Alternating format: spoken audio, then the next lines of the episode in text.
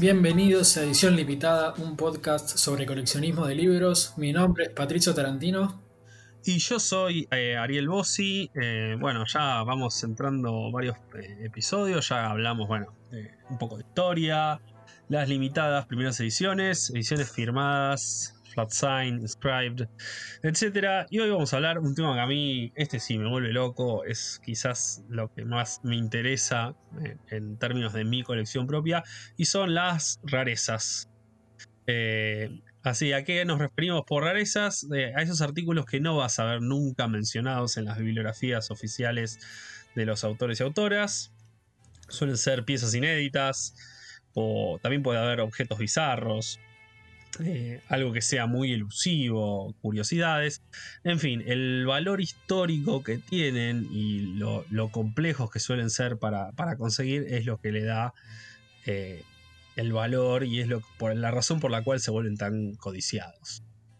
Sí, las rarezas, para aclarar, no son libros raros, suelen ser objetos que, a pesar de que están relacionados con los libros del autor, eh, no son libros en sí, sino son escritos que en la mayoría de los casos, o al menos es el caso con Rowling, son previos a la publicación. Por ejemplo, escritos que hicieron para algún journal de la universidad o material promocional. Em, bueno, yo, en realidad eh, lo que siempre, cuando yo empecé a coleccionar eh, cosas de Stephen King, obras, etc., me, me pasó que, que nada, uno busca obviamente lo que hacen otros coleccionistas, ¿no? Sobre todo el tema de consejo, por eso, bueno, la razón por la que también hacemos un poco el podcast este. Eh, consejo, nada, ver, ver lo que hay. Por supuesto, es súper, súper flashero empezar a ver las colecciones de otras personas que ya llevan tiempo en el ámbito y ver, nada, las limitadas, las firmadas, las primeras ediciones, etc. Y em, nada, de golpe te topas con rarezas y a veces uno ultra mega ingenuo, se lo va y contacta a alguno. Si vas con preguntas de consejos y demás, te lo van a dar, ¿no? Pero de golpe decís, che, y esto no me lo compartís digital, como para verlo o algo. Y por supuesto te van a echar un raid de aquellos. Eh, sí.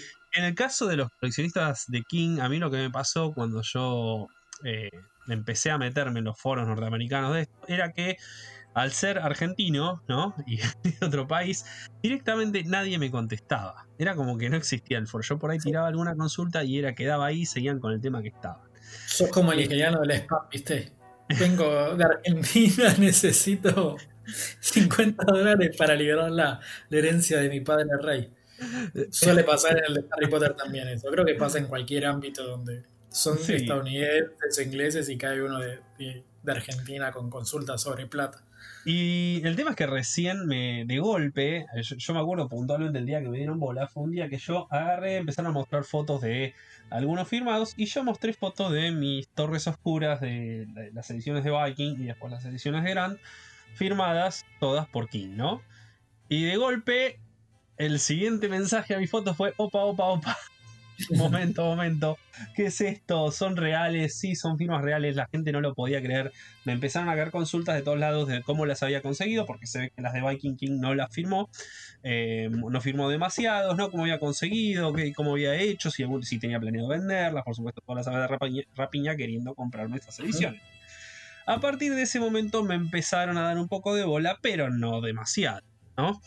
A medida que fue pasando el tiempo y yo fui gastando más plata y fui empezando a tener más limitadas, más firmadas, siempre acá está el tema, uno las muestra y queda como, che, mirá cómo estás, es un show off en inglés, ¿no? Mirá cómo estás eh, comiendo caviar delante de los pobres y no, eh, en realidad eso va haciendo y de a poquito te van empezando a dar más bola los que, eh, nada, los que realmente tienen colecciones bastante envidiables.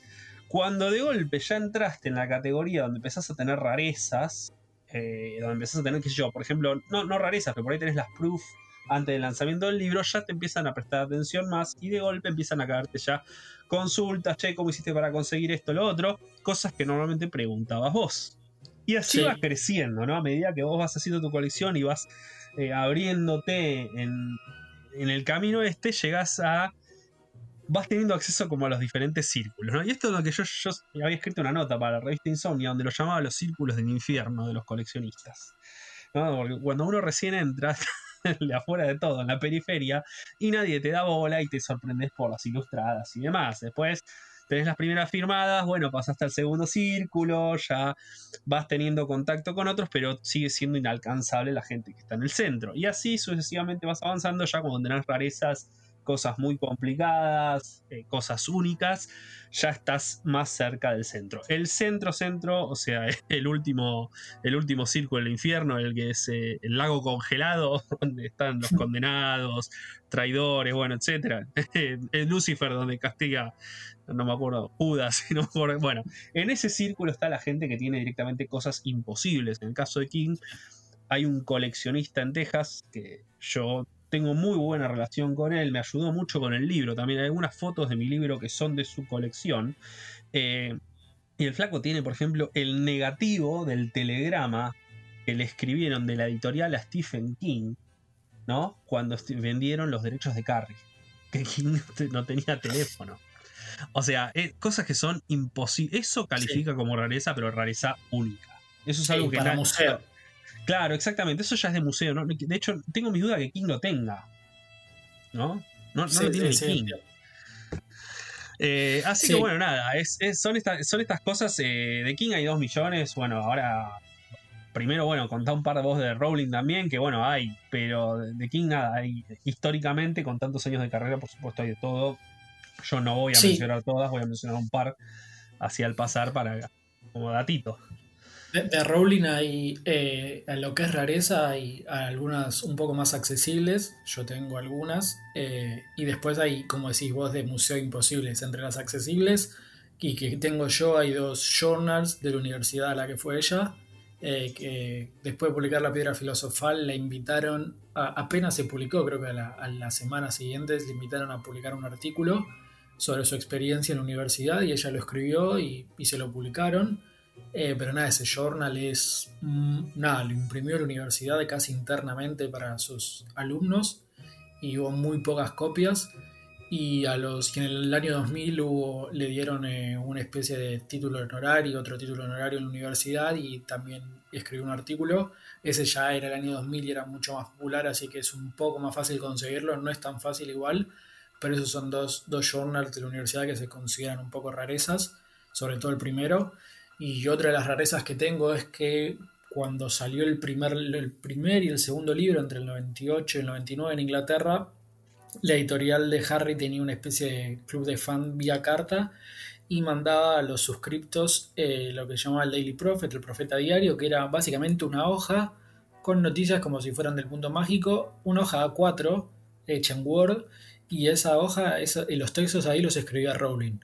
Eh, yo solo he visto tres copias de eso eh, y me pasaba eso al principio, antes de poder conseguirlo, me pasaba lo que, lo que decías vos. Eh, le pedía scans a la gente que lo tenía, aunque sea para leerlo, porque era un texto de Rowling sobre Harry y no te lo querían dar.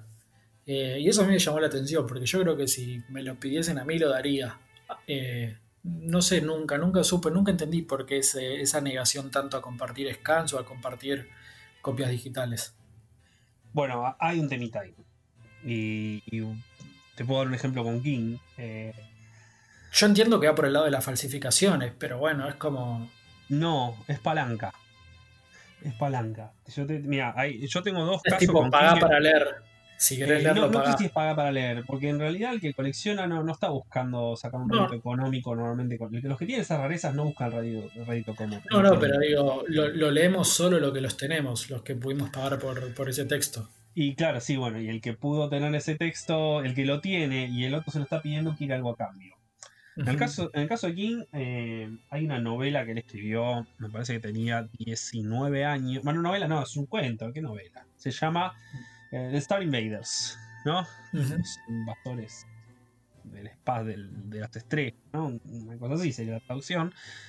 Em, de los cuales se sabía que había muy poquísimas, muy pocas copias originales. De hecho, original se conoce solo una, sin contar la que puede llegar a tener el propio Stephen King, ¿no?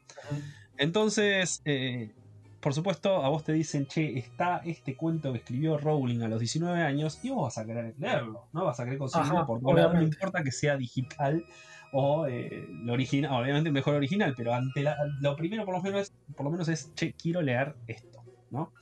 Entonces de King, todos buscándolo, che, quiero leer esto y demás, y a mí un día me apareció en Facebook un flaco que no, no lo había visto nunca, y que me escribe y me dice, mira, yo estoy juntando rarezas y demás, ¿no? Y tengo, ¿tenés algunos de estos digitales? Y me mandó una lista. Yo digital tengo bastantes cosas raras, ¿no? Scans de la época de la Universidad de King, o sea, he conseguido cosas que no suelen trascender en internet muy fácil, que, a ver, por ejemplo, People, Places and Things, que es un, es un, son varios cuentos que Tinko escribió con un amigo de la infancia, se llama Chris Chisley. Es un coso que está digital. Eh, de hecho, en la época en que yo lo busqué, eh, estábamos todavía con el, el Ares. No, eh, no, ¿cuál era el que fue contra. que Metallica fue contra ellos? Napster. que fue una de las primeras búsquedas que he hecho en Napster y estaba y era increíble porque nada, escaneado todo, o sea, color y demás. Y si estoy leyendo esto, que yo tengo esto de King, pero no, bueno, es digital, no tiene nada. En mm. realidad, o sea, el original lo tiene King y nadie más.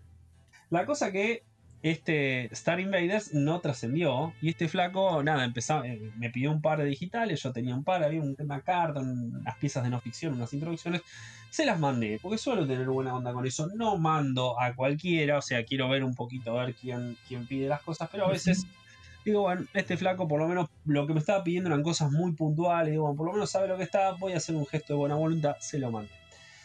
El flaco a cambio me mandó un par de cosas que eh, tenía yo todas, menos dos introducciones. Dije, bueno, bienvenidos. Igual las introducciones eran muy difíciles. Y le dije, digo, mira, yo estoy buscando en realidad este. ¿No? Estoy buscando este. Y el flaco me dice, bueno, dame, un tiempo. Y lo empezó a buscar un día, me escribió y me dice, che, lo conseguí, pero me lo venden en digital. Un montón de dólares. No era caro, era caro, sí, a plata hoy es caro, pero no era prohibitivo ni loco. Entonces ya me dice, mira, obviamente no te lo voy a cobrar a vos, me dice, pero si aportás un poco, me, me un poco, yo lo consigo y obviamente te lo mando. Digo, vale, voy a tirar un piletazo, total, es PayPal, la, la guita me la devuelve. Le mandé eh, un poco y me mandó por mail, efectivamente, escaneado ese libro, ese, ese cuento, Star Invaders. Y a la semana me escribió, me dijo, che, tengo otro raro que conseguí, una introducción, un programa, una introducción que hizo para un programa de una ópera en Maine, más oscuro imposible. Y también, nada, le giré mucho menos y igual me dijo, sí, sí, está bien, porque yo este ya lo consigo más barato. Así que bueno, hay rarezas que en digital eh, vale la pena pagarlas. Y yo ese Star Invaders no se lo mando a cualquiera. O sea, si vos me venís a primera a pedirme Star Invaders, digo, fenómeno, a ver qué tenés para darme cambio. Porque lo que yo tengo justamente es moneda de cambio más que sea Claro, lo que me llama la atención es cómo nunca nadie dijo, bueno, ya fue, subo todo y rompo todo este mercado, ¿no? Porque podría pasar, digo, si vos el día de mañana querés subir todo a, no sé, a, Google Drive y lo compartís gratis para todo el mundo. Y pero te estás, escupiendo, estás un poco el asado. o sea, hay un montón de piezas que todavía estaría bueno conseguir. Y acá es donde yo voy a la prueba de que realmente lo de los círculos del infierno que yo había hecho en chiste, el artículo este, ah, chiste, pero en serio, me pasó hace menos de un año. Hace menos de un año hay una pieza súper oscura de un libro que eh, no salió como, como estaba planeado. King iba a escribir la introducción de, un artista. Eh, y no llegó, no, no, no, llegaron a mandarla a tiempo, con lo cual la introducción quedó afuera y es una pieza que salió a la venta al original hace un tiempo, yo sé quién la adquirió, una vez le pregunté, digo, che, ¿alguna chance de leerla? Me dijo, no, porque esto tiene valor justamente porque nadie lo tiene. Eh, y una vez un autor de un libro sobre King, con el que tengo muy buen vínculo, estaba charlando con él y digo, che, mira, te hago la consulta, obviamente, por casualidad tenés esta pieza. Y el flaco me dijo, sí, la tengo, me dice, te la mando, pero bueno, entramos en el círculo de confianza, y me dijo así, Circle of Trust, en el que, bueno, nos vamos a ir pasando y contando cosas así. O sea, el flaco como que dio el primer paso ahí, me dio algo que yo no hubiese podido conseguir muy fácil y él yo a cambio obviamente enseguida le di algo. Vino el mail, le respondí con algo que el flaco no tenía idea y se quedó recontra Le respondí con información muy pesada de algo muy buena, o sea, muy, muy, muy caliente de algo de Stephen King. Em, de un libro puntual que no había salido, nada. Eh, y desde entonces trato nada de mantenerlo así, o sea, yo, yo llego al recibo las proof y el flaco yo sé que para su sus libros siempre necesita alguna información, entonces ya le digo, che, mira, yo la recibí, él me manda las consultas, me dice, bueno, a ver, esto, esto y esto, lo trato de mantener siempre contento. Sí, sí, hay que mantener las buenas relaciones en el mundo del coleccionismo, eso es bastante importante, ¿no? Y donde la cagaste, cagaste. No, no consigues nunca más nada. No, eh, te, te cierran las puertas de todos lados. Ojo, ojo. No todos son No todos eh, mantienen buenos. no todos, a ver, no todos muestran la cara en la que tienen realmente. O sea, y yo lo veo día a día en algunos grupos en donde está, eh, de coleccionistas, nada, bien metido, muy puro, donde ese exceso de buena onda siempre me resultó sospechoso y lo terminó confirmando que en realidad no es esa buena onda que la, persona se está sino que atrás hay otros motivos. ¿no? O sea, tampoco hay que ser un hiper confiado de que una vez que entraste somos, son todos, somos todos carmelitas descalzas y todo bueno, porque, a ver, cada uno defiende sus intereses, pero siempre hay que tener cautela con lo que uno, con quién comparte y con quién charla. Eso yo también es un consejo que aprendí a, la a las malas. A veces he, sido confiado y me la han eh, clavado el puñal, me han clavado el puñal por la espalda. Entonces, entonces digo, che, cuidado siempre por donde te mueves, o sea, fíjate en establecer vínculos con los coleccionistas, todo, pero siempre eh, siendo cauteloso. Vos te vas a dar, las personas se dan cuenta al toque quién con quiénes vale la pena tener charlas y con cuáles no. Sí, sí, sí. Em, ¿Qué sé yo? Otros ejemplos de rareza. Bueno, yo, como digo, yo rarezas tengo, voy a contar así dos muy, eh, dos muy, muy puntuales. Número uno, hay un King bastantes años antes de que salga Carrie, más puntualmente eh, nueve años antes de Carrie, en el año 1965, publica en tres números de un fanzine eh, una historia que se llama eh, Yo fui un ladrón de tumbas adolescente, parodiando el, caso I was a, en inglés se llama I was a teenage grave robber y era parodiaba otra película, ahora no me acuerdo el título, la verdad, tendría que buscarlo, pero parodiaba algo. Em, ese fanzine, por supuesto, estamos hablando de año 1965. Traten de conseguir una copia, es imposible. Bueno, no es imposible porque el mayor coleccionista de Stephen King tiene una copia de esos tres fanzines. Donde el de Texas. El de Texas, que es justamente el que me ayudó tanto con el libro, el que me lo, mencioné antes. Él lo tiene. ¿Eh? ¿A su casa conoces la colección? No. Em, yo sé que si voy a, Texas y le digo, me invita. ahora en coronavirus no, pero. No, ahora no. Pero en otro momento yo sé que tengo muy buen vínculo con él eh, y es una persona que como me ha ayudado con el libro, yo cada vez que consigo algo raro y demás, se lo paso a él. Es eh, la persona que está dentro de mi círculo de confianza donde, listo, yo conseguí esto raro, esto te lo comparto a vos.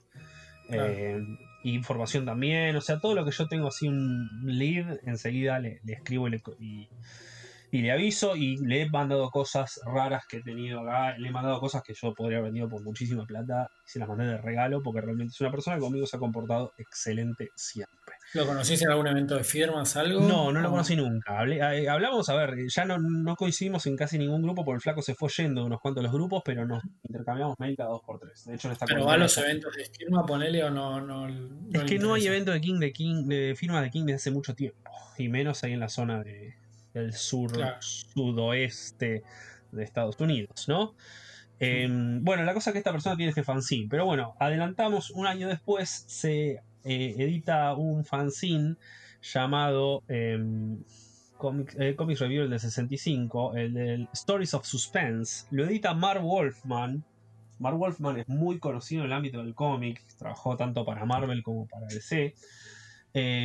Y en este fanzine Mark Wolfman lanza ese cuento de Stephen King en una sola parte con el nombre renombrado como In a Half World of Terror.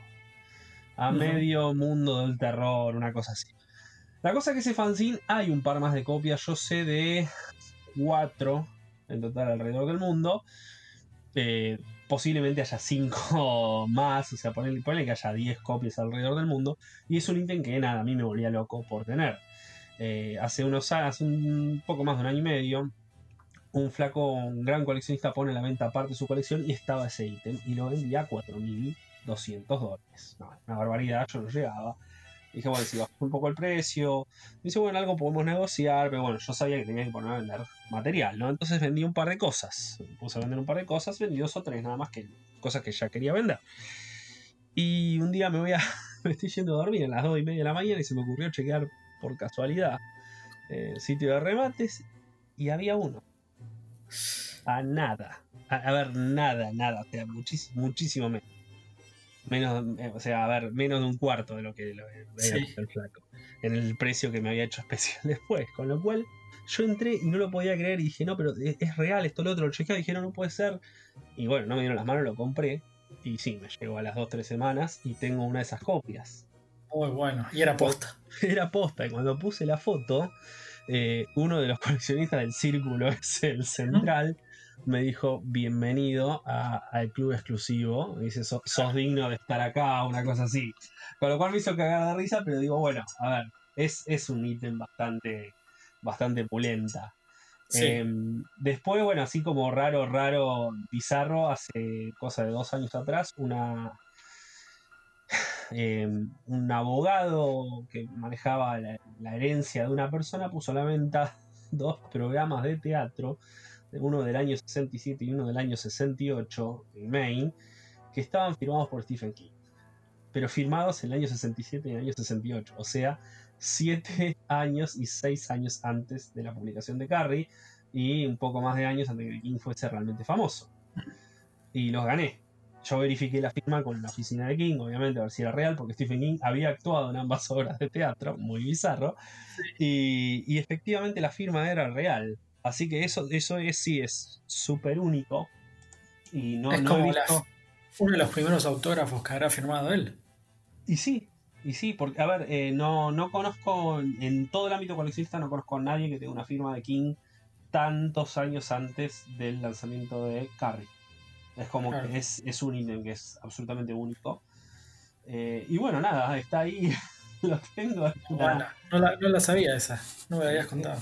No te había contado, bueno, e, e, eso, eso califica como rareza, así como digo, a ver, rareza hay dos millones. Eh, la época, a ver, si vos te pones a rastrear a los compañeros de Rowling, universitario, de secundario, por ahí tenés uno que recibió una carta de, ella, no sé, del San Valentín británico.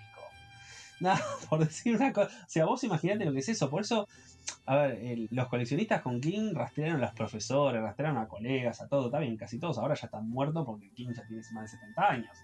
Entonces, los profesores casi todos ya fallecieron, pero Imagínate que había profesores donde que por ahí alguno guardó los nada, los trabajos que hicieron o cosas y uno tenía material así raro. De hecho, el, el fanzine del año 65 lo tenía alguien que estaba, vivía cerca de Stephen King.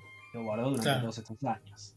También imagínate que, no sé, lo tiene alguien que viejo o algo y se muere y va a la familia, saca y dice, ¿qué, son estas hojas de mierda? Y las tira. Sí, puede pasar, ¿eh? No es probable que pase. ¿Cuántos habrán ido a la destrucción así? Sí. Pero bueno. Eh, hablando de rarezas antes que sean famosos, Rowling tiene un par. Eh, hace poco, eh, no me acuerdo el precio, pero un. Rowling not, cuando le dije era chica no tenía plata, la, la anécdota famosa, conocida de que era una madre soltera, sin trabajo, y se, los regalos que hacían eran manualidades. Entonces, por ejemplo, para los cumpleaños de, los amigos de la hija, eh, lo que solía hacer era, por ejemplo, a uno le hizo como las invitaciones para todos los amigos, las hizo a mano, ¿no? Como en hojas de papel, dibujaba, a le gustaba mucho dibujar con lápices. Y hace poco uno de los padres de esos amigos subastó una de esas invitaciones que hizo Rowling. No. Y se te invito al cumpleaños de mi hijo, bla, bla, bla. Y, y sí, como es algo súper personal y, súper inocente o infantil y al tipo no le importó nada y lo subastó. Eh, otras rarezas de esas pude conseguir scan, me las dio la casa de subasta extrañamente, no sé cómo los convencí, pero también por el año 94 como un regalo para una pareja mía que iba a tener un hijo. Rowling, eh, o ya lo había tenido en realidad, le hizo la, carta astral, eh, que Rowling no sé si cree mucho en eso, pero obviamente le gusta mucho, hizo la carta astral para el hijo y para la pareja, ¿no? Para los dos padres del nene. Y son tres, no son manuscritos, pero en realidad sí, porque están hechos a máquina de escribir y la tapa está dibujada con lápiz. Los tres esos salieron a, la venta y se fueron creo que por 20.000 libras cada uno aproximadamente. Eh, es una rareza interesante porque está bueno, porque es Rowling escribiendo sobre sus amigos, medio... Bueno, la carta astral es un poco de ficción, Eh, pero bueno, hablando, hablando de, sus amigos y, de la forma en la que llevan la vida. Esa, esa es una de las rarezas de Rowling y es de lo que yo leí y de lo que se conoce, el primer escrito que hay como público, que es del año 94, tres años antes de la piedra filosofal. Eh, otra rareza que es para museo, y es increíble la, cómo subió el valor, es, no sé cómo Rowling todavía, bueno, en realidad sí sabemos, eh, conservó la silla donde escribió y tipió el primer Harry, ¿no? Durante el año del 93 al 96, y en el 2002 la decide donar para, para una caridad y, antes de donar la silla la, interviene, digamos, la pinta toda. Escribe en esta silla, escribí Harry Potter, la firma, todo con lápiz, con marcadores dorados. Y la silla se, vendió, se subastó por 21 mil dólares en el año 2002. En el año 2009 la vuelve, el, que la había comprado la vuelve a vender y la vende por 29 mil dólares. Que no subió tanto, de 21 a 29 pero eh, hace poquito, en el 2016, la vuelven a vender y se vende por 400 mil dólares. en esta silla, acá apoyó el culo Rowling. El culo Rowling, 400 mil dólares. O sea, el que la compró a 29 y la vendió a eso, un fenómeno. Es el CEO de una compañía que se llama Autocontrol, se llama Gerard Gray. Eh, no, no es joder, se llama Autocontrol. Nunca mejor puesto el nombre. Eh, el chabón, no sé, eh, no sé qué, cómo hizo, pero la compró a 29 y la vendió a 400 mil. Lo extraño es que si yo, cuando yo te iba contando lo de 20 mil o 29 mil, vos me decías, es cara. Pero ahora sabiendo que se vendió a 400 mil, decís, es regalada. Pero bueno, esta gente que la compró, el nuevo, el nuevo comprador prefirió mantenerse anónimo, la ganó en una subasta en Nueva York y no se sabe quién es. Eh, lo que yo creo es que no sé si va a subir más de precio, porque 400 mil dólares por una silla, por más que esté firmada por Rowling y, el día que haya escrito ahí. Sí, o, para mí se termina en un museo, que yo supongo que con el tiempo se va a terminar abriendo un museo de, Rowling y de Harry Potter. Eh, pero si no, no, no sé. Pero si esa es como la rareza que reúne las condiciones de algo raro, algo que perteneció a Rowling y que podría estar en un museo. Después otro tipo de esas rarezas no, no suele haber. Lo que hacía Rowling era mucho dibujar eh, los, personajes de Harry mientras sigue escribiendo, pero que se sepa, todo eso lo, tiene ella y tiene todos los archivos ella en su casa. Mm. Así que no, es muy raro que se conozca que algún coleccionista tenga algo de eso. De hecho, yo no conozco a ningún coleccionista ni que tenga ni un dibujo de Rowling eh, ni un manuscrito. Los únicos que tuvieron manuscritos, bueno, en realidad manuscrito tuvo Amazon, que tiene los cuentos de Bill Bardo, y después la precuela que escribió Rowling, que escribió un cuento corto de James y de Sirius, eh, cuando eran jóvenes, que es una, es una precuela que son dos carillas de una hoja, que subastó el manuscrito original, la compró el dueño de un banco de Hong Kong y hará creo que dos años denunció que se lo robaron y no se sabe dónde está. Entonces, nada, otro tema ese, ¿no? ¿para qué lo robás si no lo podés mostrar, no? No podés entrar a Facebook. Bueno, hay muchas obras de arte que se roban. Sí, bueno, pero eso es otro, no sé, otro tipo de cosas para mí. No, eh, King, en ese caso subastó un montón de cosas. Y cuando vos lo estás diciendo, digo, mira qué loco el poder que tiene esta gente, al margen de que les pagan millones por sus libros y reediciones y adaptaciones, etcétera. Pero vos imaginate, o sea, nada, King agarra hoy, ayer, hace unos días, ayer fue, tuvo un evento de con John Grisham y mostró un cuaderno con anotaciones suyas. Y nada, si es el día que llene ese cuaderno y ya no lo necesite, el flaco agarra y dice, bueno, a ver, ¿saben qué? Lo, subastamos para la Fundación contra el Cáncer Infantil. Y ese cuaderno con notas a mano de Stephen King va a tener un valor imposible.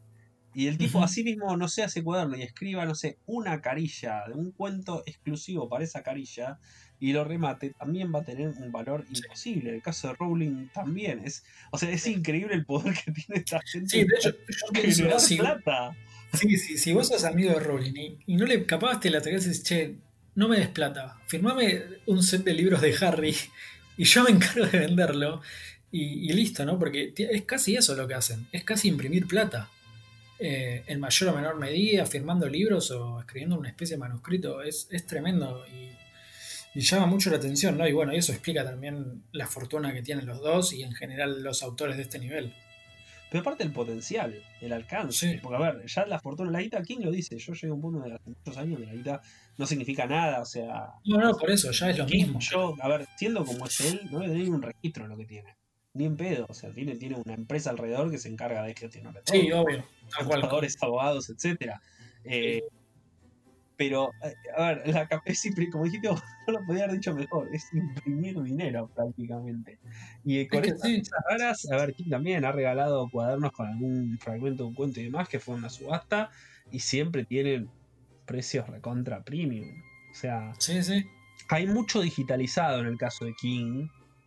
Como hay varios libros acerca de él, hay mucho estudio de su bibliografía publicada, de la inédita, de piezas de no ficción, o sea, hay libros muy... Yo cuando escribí mi libro de King, después me deshice de un montón de libros sobre King, había un montón que no me aportaban nada, pero hubo algunos así con datos muy, muy de investigación, muy puntual de gente que se fue, no sé, a la, universidad de él, empezó a revolver todos los archivos y encontró piezas. Esas cosas las guardé porque justamente me parece que son piolas, que son... Hay un laburo atrás muy fuerte. Eh, que me encantaría hacer a mí también, ¿no? Pero bueno, no tengo los medios ni el tiempo. Eh, pero nada, son cosas bastante piolas y son esa. Eh, a ver, yo trato siempre de ponerme a devorar ese tipo de ítems, de leerlos, eh, cartas que King escribe. lo que no tengo, por ejemplo, no tengo cartas. Vos tenés una carta de Rowling para vos, sí, para mí. lo mejor. Yo no tengo cartas de King a nadie. Sí tengo una nota de King a alguien que compré hace unos años pero no tengo cartas. Y es lo único que así como que te digo que rareza que me gustaría y no debe ser tan prohibitivo de comprar. Me gustaría poder comprar una vez una carta de Stephen King a alguien firmada por él. Sí, a mí, justo te iba a mencionar, a mí las cartas solo me llaman si son o manuscritas, o sea, no tipiadas, porque ya tengo una tipiada y es como que suelen ser bastante a la vista igual. Eh, me gustaría una manuscrita que era las que Rowling respondía, creo que hasta el año 99, ahí te respondía manuscrito tipo en lapicera. O hace, poco, hace poco, no, hace unos años, cuando murió Alan Rickman, eh, todo su archivo pasó a las manos de un tipo que, que, lo catalogó todo y lo quiere vender. El problema es que el tipo quiere venderlo entero. y son cajas y cajas de Alan Rickman y una de las cajas dice, esta es la caja Harry Potter, que adentro están los guiones que recibió Rickman, y hay un par de cartas que, intercambió con Rowling. Y esa, esa por ejemplo, es un set, creo que son, no sé si siete u ocho cartas que intercambió con Rowling que mataría por tener, porque encima no solo hablan de, bueno, deben hablar de entre ellos y de las películas, sino que ahí es donde Rowling le cuenta mucho el personaje de Snape y de lo que iba a pasar en los futuros libros. Entonces esas, cartas son una rareza increíble, pero nada, este tipo quiere que lo compre, quiere venderlo entero y no solo entero, sino que no se lo quiere vender a un coleccionista privado, sino quiere que lo compre una universidad o una organización que lo que permita que investigadores puedan acceder. Mira, y bueno, a ver, en realidad tiene un poco de sentido. Sí, obvio, sí, sí. Yo con el caso de King King ganó un montón de cosas a su universidad. El tema es que como hubo gente que entró, toqueteó, hay gente que se afanó cosas y demás, muchas de las cajas se volvieron privadas y solo puedes acceder con un permiso explícito de Stephen King. Eh, pero yo creo que con King eventualmente vamos a terminar teniendo un museo ya de por, de por sí el hecho de que él la casa de Van la va a abrir a escritores para tipo retiro, ¿viste? O sea, para mí eso ya es el primer paso de que la casa esa de Van Gogh va a terminar siendo un museo. Eh, creo que hay un tema de, con el tema de los permisos, los vecinos, pero bueno, King también compró la casa al lado. Eh, y no, no, recuerdo si al lado del otro lado hay una casa, ya venía la calle. Creo que hay otra casa, pero a ver, convengamos que el terreno es bastante amplio, se quedan las de enfrente. Pero no me sorprendería ni un poco que estemos hablando, no sé, de acá a 20 años esa casa termina siendo un museo donde muchas de sus cosas, de sus rarezas están por ahí. Eh, lo que yo puedo decir hoy, sí. No, el tema es que siento que King tiene tanto material que un museo le va a quedar chico, se verá el 5% de las rarezas. La casa es inmensa, ¿eh? es inmensa, es inmensa. Encima King la expandió, ya era grande cuando la compró y la expandió para atrás. Está bien, pero parece que pones, no sé, paredes con los cuadros, tipo, y está ahí la rareza puesta, la hoja. Eh, o abajo el cuaderno abierto. No, no llegás a mostrar todo lo que tiene ni de casualidad. por eso. Pero la realidad, a ver, también no hay que olvidarse que eh, gran parte de las rarezas están en poder de coleccionistas. El coleccionista, a ver, habrá alguno que otro filántropo que diga, bueno, listo, saben que cuando me muero todo esto, no, dónenlo, en un museo, como mm. decía Indiana Jones con la cruz de, Coronado, ¿no? Pero la, realidad es que yo, yo lo que tengo de colección no nada dice che que se done, ¿eh? No, no. yo dije, todo lo que yo tengo tiene valor y acá se, se vende acá, se vende allá, y etcétera. Y tiene el precio actualizado. O sea, la realidad es que esto es un. Yo no lo considero una inversión, pero es una inversión y es sí en capital. No, lo que pueden hacer es cuando hubo hace dos años, no, 2016 o 17, ahora no me acuerdo. Bueno, hubo una exhibición oficial, digamos, de, de Rowling y Harry Potter, primero en la British Library en Londres y después en el Museo de Historia Natural en Nueva York, que tenían manuscritos de ella, entre otras cosas. Y había un par de, de libros que no eran raros, eran libros firmados por los ilustradores y esas cosas, que están todo mal con las editoriales de Harry eh, pero los, los, prestaron coleccionistas, ¿no? Y era bastante, era casi un honor decir, bueno, yo presté un libro para una, para una especie de exhibición oficial de Rowling, y ahí los coleccionistas eh, creo que lo prestaron y creo que incluso cobraron por, por prestarlo durante un par de meses. Entonces, nada, imagino que quizás el museo te puede hacer algo así, ¿no? Como es tuyo y me lo das a préstamo y yo te pago mientras lo use y hasta quizás puedan ir rotando. No sé, estamos divagando ahora sobre un museo de, de Kino Rowling, pero me parece que ese es un arreglo que se podría hacer. Yo creo que vos lo harías, ¿o no? Eh, no, es que en realidad es así. De hecho, a ver, eh, el museo, el St. Peter's Museum en Los Ángeles, que es el museo del automóvil, eh, yo lo visité en octubre del año pasado. es pura y exclusivamente para ver el Plymouth Fury a Christine, ¿no? ¿no? me interesaba ningún otro de los autos que había. Soy muy poco fierrero.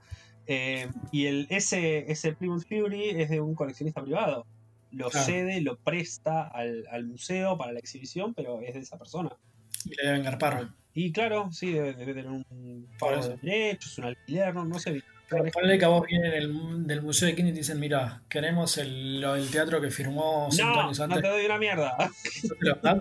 pero no, pero presta. presta. No, no, no, y no, y no, y no. Pero te pagan 10 mil dólares por mes. Ah, bueno, ahí. Ah, de, vuelta, a la frase de los financistas. Sí. Eh, si tuvieras que elegir así una rareza que digas mañana te levantás y alguien le la de la silla. La de la silla y la vendo. La silla y la vendo a los dos días, 400 No, pero para vos, no, no algo que busques en el Mira, a mí me gusta, por ejemplo, una rareza, me gustaría tener eh, mucho eh, alguno de los dibujos que hizo Rowling cuando escribía Harry. Eh, no sé si entra como rareza porque no es un manuscrito. Eh, a mí me gustaría mucho tener uno de esos dibujos. Lo que no sabría es cómo guardarlo o, tenerlo para que no le afecte la luz ni el polvo. Pero sí, me gustaría mucho uno de esos dibujos. Porque sacando de lado los manuscritos que entran en categoría de manuscritos, eh, sí, me gustaría mucho tener uno de esos. O ya soñando los, los cuentos que escribía cuando era chica, pero no, no se tiene ni registro de eso, ¿no? Ni sabemos si existen, es, es básicamente algo que contaba yo en entrevistas. Ah, una vez que contó, esto es muy moderno, cuenta como rareza, eh, que tenía una fiesta de disfraces y agarró un vestido blanco y escribió un cuento en el vestido y fue disfrazada de, de cuento, digamos, o algo así. Y nada, lo tiene ella ese vestido. Creo que cuenta como rareza si queremos. Eh, podría ser otra de las rarezas que, me gustaría tener. Eh, un cuento de Rowling escrito en un vestido, pero no, yo, me quedo con los dibujos. ¿Vos? me hiciste acordar. Ah, hay un cuento de Stephen King que se publicó en la revista Squire de Estados Unidos. Y el par, comienzo del cuento lo escribieron sobre el cuerpo de la, modelo, la modelo Barra Feli, Refaeli, mejor dicho, la modelo irlandesa que había salido, si no me confundo, salió con Leonardo DiCaprio. Eh, y nada, la tapa está parte del cuento escrito, ¿no? Me causó ah, eh, No sé si califica como coleccionable porque creo que ese cuento yo, se lo borro, pero bueno. Yo, pero cuando empezaste a decir pensé que habían escrito tipo la primera vez que escribieron el cuento le escribieron sobre el cuerpo. No, es tipo para la tapa. Para la tapa, sí, sí, obvio. Eh, King en el secundario escribió, él iba al cine siempre, el cine fue también su gran amor, ¿no? En cierta manera. Em, y él eh, salió de ver la adaptación de El Pozo y el Péndulo de Edgar Allan Poe. Estamos hablando de los años 50, comienzo de los 60. y, escribió su propia versión. El péndulo y fue al colegio y dijo, bueno, si lo vendo, vendo, había impreso, no sé, como 40 copias y dijo, bueno, si vendo 4 o 5 junto a tanta guita, había comprado, tenía, había invertido en el papel diciendo, bueno, pero por ahí tengo suerte y llego a ganar para lo suficiente para ir al cine de nuevo. Y que él cuenta en su libro, mientras escribo, que antes de la, para el primer recreo había vendido todas las copias y tenía dos dólares y pico el bolsillo, no lo podía creer, ya tenía para, hacer lo que quería. Era demasiado bueno para ser verdad y terminó siendo así porque lo llamaron a la dirección y lo obligaron a devolver toda la plata. Lo bueno de King dice que había gente que le había gustado tanto que no quiso devolver el cuento, a pesar de que él salió, terminó perdiendo plata con todo esto.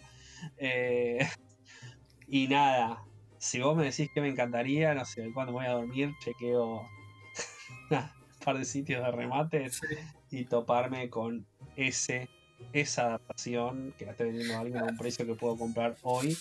¿Apareció alguna vez? No me dan los dedos para comprarlo. ¿Apareció alguna vez? No. No, no apareció ni. Es más, creo que ni siquiera King tiene una de esas copias.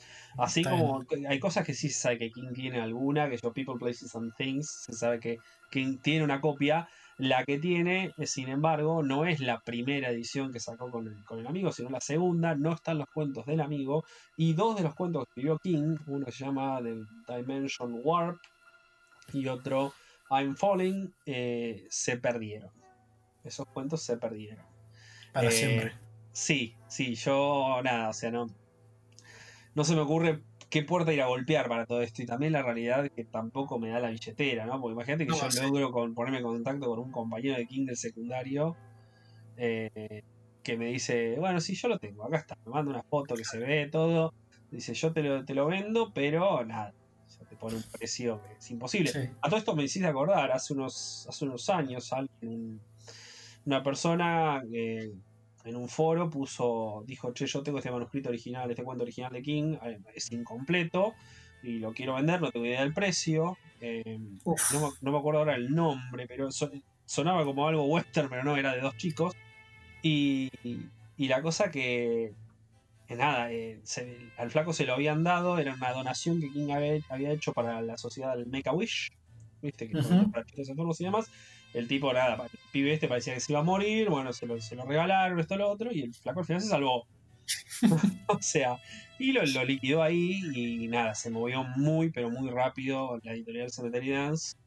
Eh, quiero morir porque encima no, no, puso un peso, se lo canjeó por un par de libros, pero se quedó en el manuscrito y no llegó. Lo verificaron con alguien que era real, era real, lo recibió de nuevo y la editorial dijo, no, esto, esto no va a trascender porque King no quiere, King no quiere que esto se publique, entonces esto vuelve a, la oficina de King. Para mí no volvió ni en pedo, lo sigue teniendo la editorial. Sé que hay gente de la editorial que lo leyó. Estoy muy, pero muy tentado hace años de golpear una puerta de alguien que puede llegar a decirme, bueno, también sabes qué, te lo, te lo doy para leer en digital, no importa. Pero nada, es como que siento que voy a dejar, voy a deber voy a dejar la vara de deuda muy alta para mí y no, no me gusta porque no, no voy a tener nada como devolver. Claro. y, y la editorial casi que lo cagó al pibe este. Porque los coleccionistas y porque los coleccionistas hubiesen pagado mucho más y ellos leyeron un par de libros. ¿Qué crees que te diga? Y sí, vi que y sí, a ver, pero al mismo tiempo, si la oficina de King los abogados le, escribían, y decían, ¿sabes qué? Esto no lo puedes vender, cease and desist, el flaco se quedaba con el y no las vendió un pomo. Con lo cual, no sé bien, o sea, a ver, la realidad que fue la editorial que publicó un montón de cosas de King, había un temita oficial ahí también. Entonces, nada, lo hicieron bien ahí y quedó, quedó ahí. Fueron, muy atentos, monitorearon el foro o algo. Eh, no, pues que en realidad lo postearon en el foro de ellos. Y yo al flaco le había ah. escrito y el flaco a mí me compartió la primera y la última hoja. Mira. Pero las del medio. No, bueno, sabes el principio y el final. qué, triste, qué, triste, por Dios. Pero bueno, no, como decíamos, para, para redondear la realidad que a ver, eh, rarezas es un, es un ámbito donde aparecen siempre cosas. Eh, los autores estos no son gente que ermitaña, que nunca, que nada, que no salieron en su vida. gente que se relacionó, que estudió, tuvo compañeros de colegio, de secundaria, de universidad, laborales, etcétera. Eh, nada, o sea, puede, no es imposible bajo un concepto que aparezcan eh, gente que compartió con ellos una instancia previa a las públicas se vuelven famosos y tengan cierto material que es increíble. Eh, los programas estos que yo mencioné es una prueba de ellos. La mina que los tenía fue una compañera de él que actuó en la obra y cuando terminó hizo que todos los chicos que también actuó de chicos y que habían actuado en la obra lo firmen, da la firma de todos. Y entre esas está la de Stephen King. O sea, Stephen King era nadie en ese momento. Sea, y así como, a ver, así como en ese programa tiene el valor la firma esa, el resto de las firmas, la verdad que no me puse a buscar si alguno se volvió famoso también, pero si nada, si hay un Tom Smith ahí que nada, que es un tipo que se casó, fue contador, a saber, siguió su vida, falleció, no nada, o sea, no, no, no le tuvo valor la firma, tuvo, tiene el valor sentimental de la gente que lo conoció y lo quiso, pero no, no trasciende más allá de eso. no. Y bueno, nada, imagínate que la mujer esta lo guardó toda la vida, se murió, la familia no quiso estos ítems, dijo, le dijo a la abogada, no, ocupate vos, las famosas state sales y, la mina agarró y bueno, tenía que liquidarlo. Estudió todo lo que Pero la mina se dio cuenta que había una firma ahí. Sí, se dio cuenta, se dio cuenta. Eh, de hecho, lo puso nombrándolo. Y yo, cuando gané el primero, porque no remató los dos al mismo tiempo, remató primero uno y a los dos, tres meses remató el segundo. Y yo lo fui verificando los dos y ya cuando gané el segundo le escribí de escuchar, no vamos a hacer sencillo. ¿Tenés más cosas aquí? Porque claro. ahorrame trabajo. Y, y agarró y me dijo, lo único que me queda es una agenda, las agendas de las viejas, donde tenía anotada la dirección de Stephen King en ese momento, todo, pero la había anotada la mina y yo la dirección ya la tenía, así que dije, no, sabes que eso, no, en realidad no me interesa. Pero no, no hay problema, eh, te súper agradezco y bueno, si encontrás algo más, por supuesto, tenés mi mail. Obvio. Pero bueno, eh, estaría bueno mañana levantarnos y cada uno tenga una rareza. Cosas que no van a pasar. No van a pasar. Eh, bueno, después, eh, como hacemos siempre en Twitter, y bueno, ahora vamos a arrancar también en Instagram, vamos a poner fotos de, de, algunas rarezas que hay, creo que material acá hay bastante. si quieren contarnos algunas que sepan, de otros autores, o sea, nosotros acá hablamos de King y de Rowling porque nuestro campo de expertise, pero si alguien viene y me dice, che, no, ¿sabes qué? Tom Clancy, antes de publicar su primer libro, había escrito esto y, lo tengo, nada, bienvenido, me encantan, me encantan esas anécdotas, a mí me encantan esas historias de otros autores, de todo, así que em, nada más, si quieren una así rápido, otro autor, Robert McCammon, que es un tipo que el mundo editorial lo defraudó lo suficiente como para enojarse en un momento y retirarse.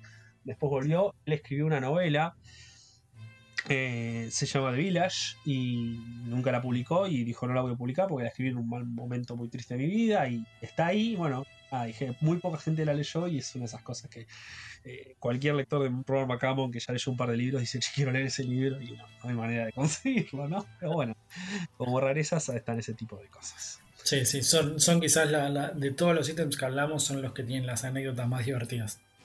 Sí, sí, sí, la verdad que sí, comparto.